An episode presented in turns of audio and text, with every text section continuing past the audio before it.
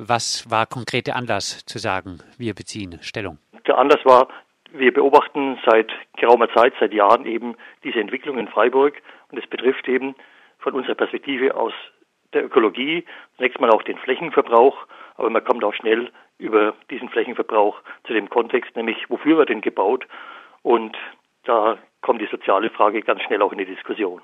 Stichwort äh, soziale Frage. Das Stichwort sind die Mietpreise in Freiburg, die explodierenden Mietpreise. Das wird gebaut, nicht um den Wohnbedarf zu befriedigen, der vor allem im niederen Segment ja ganz akut ist, sondern es wird gebaut, um Geld zu verdienen. Heißt Und das sieht man allenthalben. Es gibt zum Beispiel äh, Neubauten, die kaum vermarktbar sind, so teuer, so teuer sind die in Günterstal. Ne?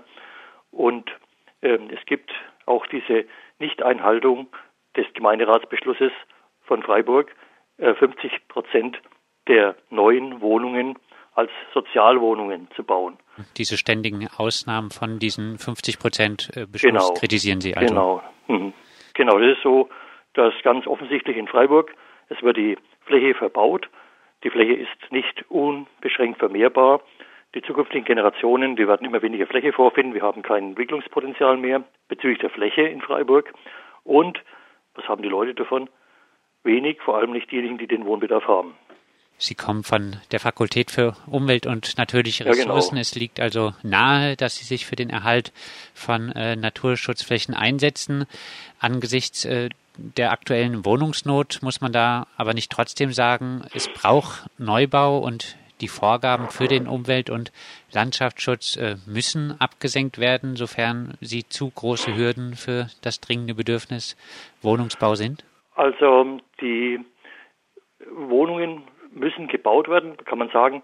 Das sind die Kommunen der Zuzugsregionen, also Freiburg und auch der Speckgürtel im Umland, das sind die Opfer.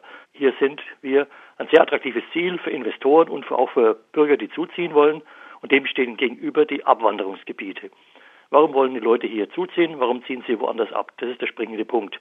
Deswegen ist natürlich hier auch ein großer Bedarf, Wohnungen zu bauen in allen Preissegmenten übrigens und vor allem eben in den Preissegmenten, in denen zuzüglich das sich leisten können. Und das wird zu wenig gemacht. Also was wir bräuchten, ist eine Strukturpolitik, eine ausgleichende Strukturpolitik. Das geht los beim Regionalverband, geht weiter bis zur Landesregierung und zur Bundesregierung, die diese Imbalanz zwischen den Abwanderungsgebieten und den Zuwanderungsgebieten ausgleicht. Wollen Sie sagen, es darf niemand mehr nach Freiburg ziehen? Freiburg ist eine wachsende Stadt.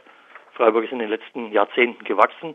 1960 waren es nur 190.000 Einwohner ungefähr. Heute sind es ungefähr 225.000 Einwohner. Die Prognosen weisen steil nach oben. Also die, der Bedarf ist da. Aber wie gesagt, Freiburg ist Opfer. Wir müssen oder Freiburg muss da was tun, um den Zuzüglern was zu bieten und das Umland. Ne? Aber Freiburg ist auch insofern Täter und das Umland erst recht, indem immer neue Betriebe hier angesiedelt werden, die Arbeitsplätze schaffen und deswegen eben die Leute abziehen von den Abwanderungsgebieten, wo auch die Industrie abwandert. Daran anschließend, ähm, es gibt äh, die Forderung im offenen Brief, äh, Gewerbeansiedlungen, weitere Gewerbeansiedlungen zu stoppen. Ähm, Sie mhm. bedauern im offenen Brief ja trotzdem auch äh, das extrem ungünstige Mieteinkommensverhältnis in Freiburg. Mhm. Äh, muss man da nicht sagen, irgendwo müssen die Menschen in Freiburg ja auch arbeiten? Viele große Arbeitgeber gibt es ja nicht. Ist es überhaupt erstrebenswert, wenn Freiburg mhm. immer weiter zu einer Residenz der reichen Senioren wird? Also finde, da kann man Freiburg jetzt nicht ganz isoliert betrachten. Man muss Freiburg im Verbund mit seinem Umland sehen. Freiburg hat eine spezielle Funktion und auch nur ganz limitierte Entwicklungsmöglichkeiten, das ist klar. Aber im gesamten Bereich muss man das sehen. Hier wäre es einfach nötig, dass ein Prozess in Gang gesetzt wird. Der Prozess, der dauert über Jahre, ne? dass nicht ständig in der Region, aber auch in Freiburg, Stichwort das Gelände am Güterbahnhof, in dem auch Gewerbe jetzt äh, angesiedelt wird, zum Teil, ne?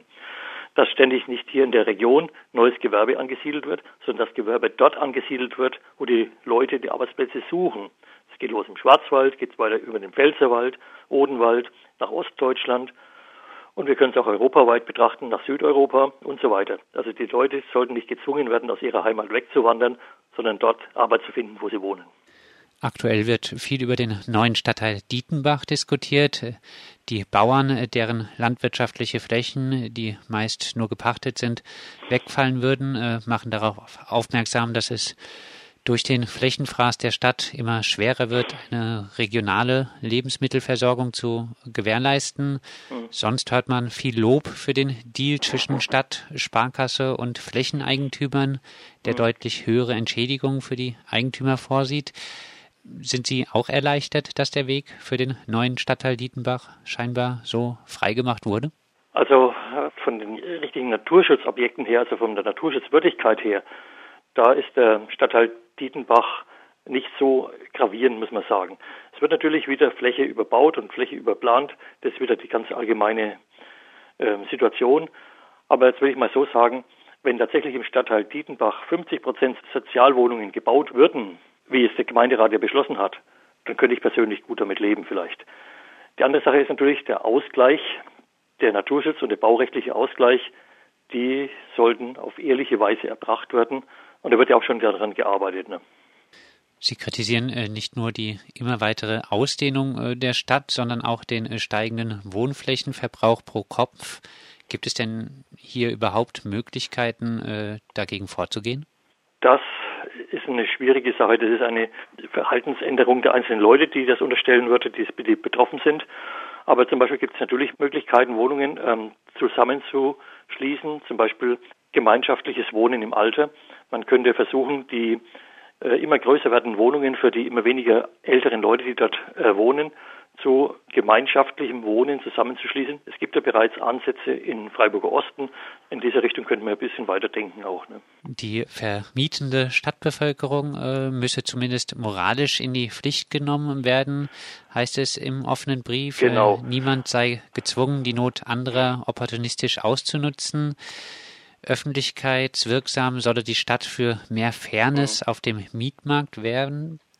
Äh, kann der Markt denn überhaupt fair sein? Muss man nicht äh, viel mehr Alternativen zum Markt fördern und wirklich auch mal in den Markt eingreifen, Investoren nicht mehr zum Zug kommen lassen, das Baurecht ähm, strikter auf sozialen Wohnungsbau ausrichten, Milieuschutzsatzungen erlassen?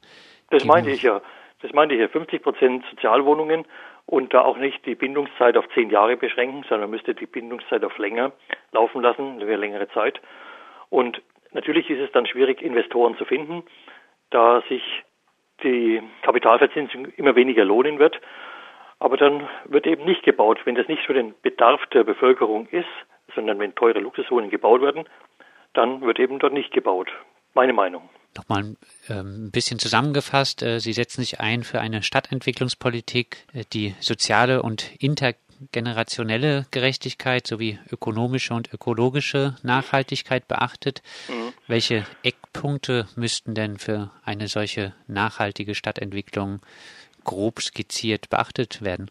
Also man kann es von der negativen Seite her aus mal betrachten. Ähm, man sollte vermeiden, weitere Hypotheken für die zukünftigen Generationen zu akkumulieren. Und die Hypotheken, die lauten, die Fläche ist zugebaut und die andere Hypothek ist, äh, die immer größeren Diskrepanzen zwischen den Armen, die immer teureren Wohnraum bieten müssen, und den, den Reichen. Also diese Unterschiede, die werden immer größer und das ist einer der Knackpunkte, auch einer der sozialen Hypotheken, sozialen Sprengstoff, den wir in Zukunft, in die Zukunft transportieren und daran müssten wir arbeiten. Wie gesagt, in einem Prozess, geht nicht von heute auf morgen, äh, weniger Wohnraumbedarf in der Großregion zu schaffen, sondern in Abwanderungsgebieten und weniger Fläche zu verbauen. Da kann man auch zum Beispiel noch sagen, man könnte auch äh, die Auflagen verstärken, anstelle der großen Parkplätze bei den neuen Gewerbegebieten, äh, auch im Umland, Tiefgaragen zu fordern. Also mit dem Flächenverbrauch gibt es einige Handlungsmöglichkeiten, die aber für Kapitalinvestoren natürlich viel weniger interessant sind. Abschließend äh, Hoffnung darauf, gehört zu werden in einer Stadt, die, obwohl seit ewigen Jahren von den Grünen regiert, äh, bisher bei genauer Betrachtung ja eher nicht für eine sozial nachhaltige Wohnungspolitik steht und die zusätzlich momentan als Lösung scheinbar nur Neubau, Neubau, Neubau propariert? Ich glaube, bin ich Realist. Da muss man jetzt keine großen Veränderungen erwarten. Das tun wir auch nicht.